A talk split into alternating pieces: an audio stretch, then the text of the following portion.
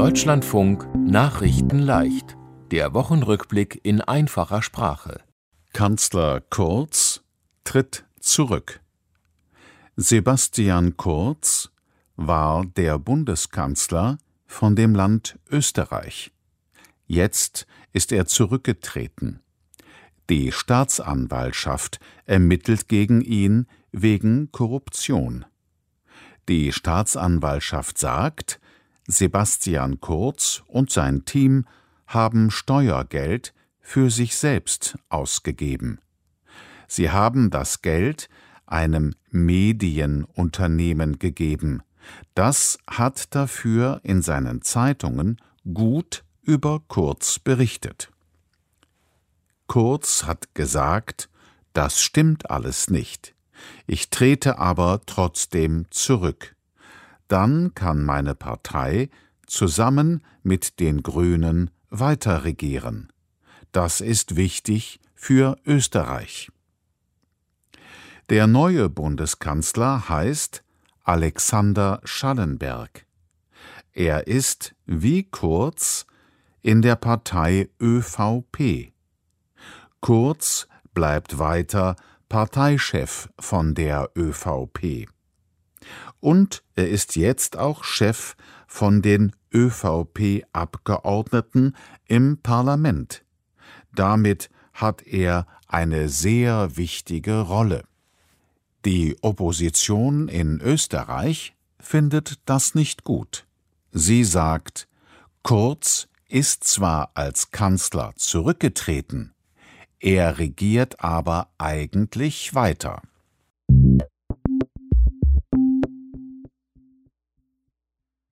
Ehrung für Afghanistan-Einsatz Soldaten und Soldatinnen sind in Berlin für ihren Einsatz in dem Land Afghanistan geehrt worden.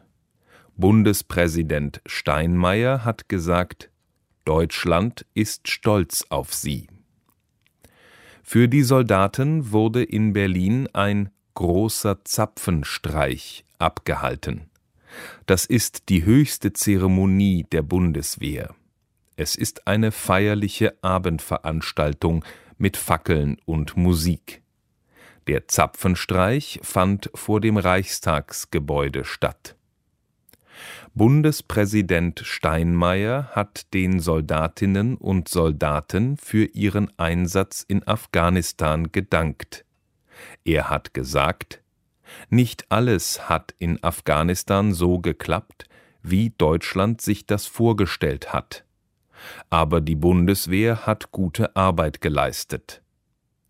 Auch die Verteidigungsministerin hat gesagt, es gibt keine Demokratie in dem Land. Aber viele Afghaninnen und Afghanen sind sicherer und freier aufgewachsen als früher.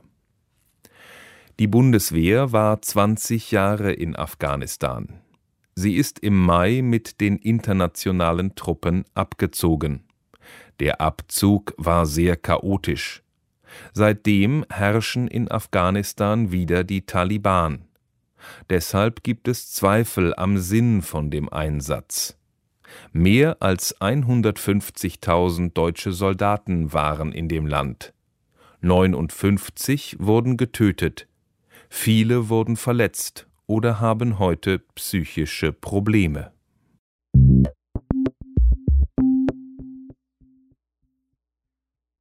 Attentat in Norwegen in dem Land Norwegen hat es ein Attentat gegeben.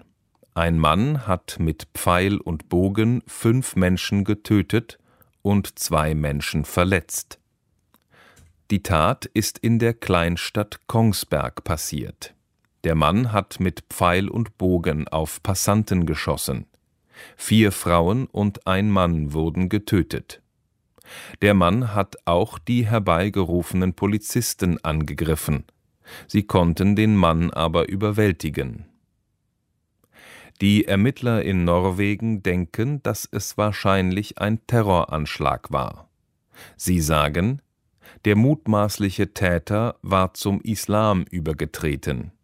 Die Polizei hat ihn deshalb beobachtet. Der Mann ist 37 Jahre alt. Er kommt aus dem Land Dänemark. Er hat aber schon lange in Norwegen gelebt.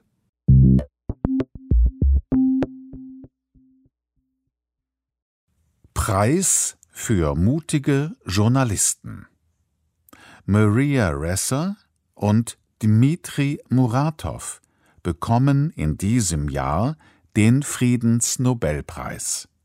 Das ist einer der wichtigsten Preise auf der Welt. Die beiden Journalisten kämpfen in ihren Ländern für die Meinungsfreiheit. Dafür werden sie bedroht. Maria Ressa kommt aus dem Land Philippinen. Sie ist dort Chefredakteurin von einem Nachrichtenportal.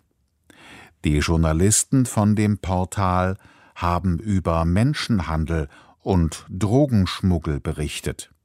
Ressa wurde wegen ihrer Arbeit sogar schon verurteilt. Dmitri Muratov kommt aus dem Land Russland. Er hat die unabhängige Zeitung Novaya Gazeta gegründet. Die Zeitung kritisiert immer wieder den russischen Präsidenten Wladimir Putin.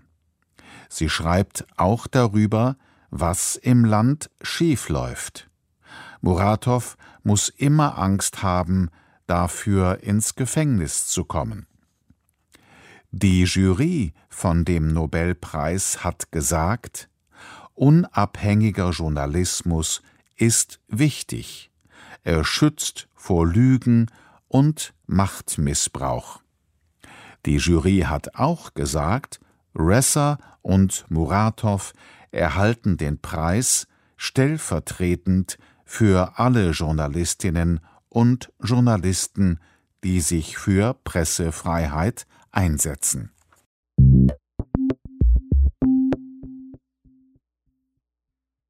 Schauspieler fliegt in den Weltraum.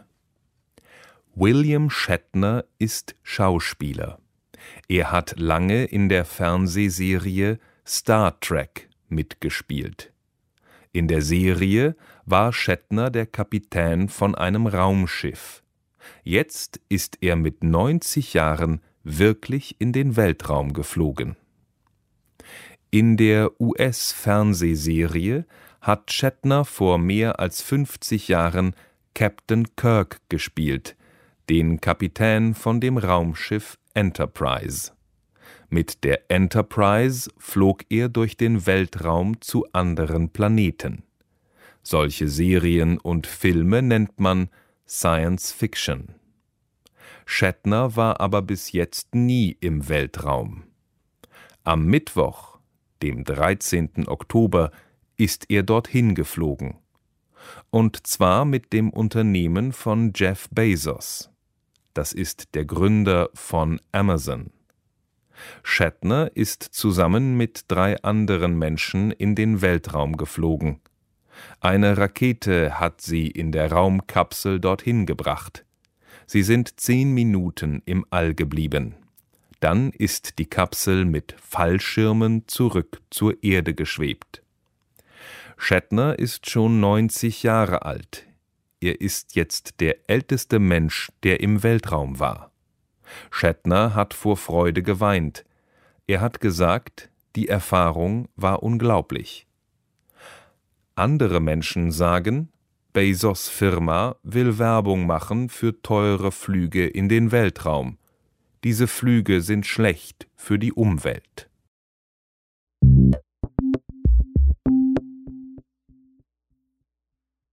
Nationalmannschaft bei WM dabei.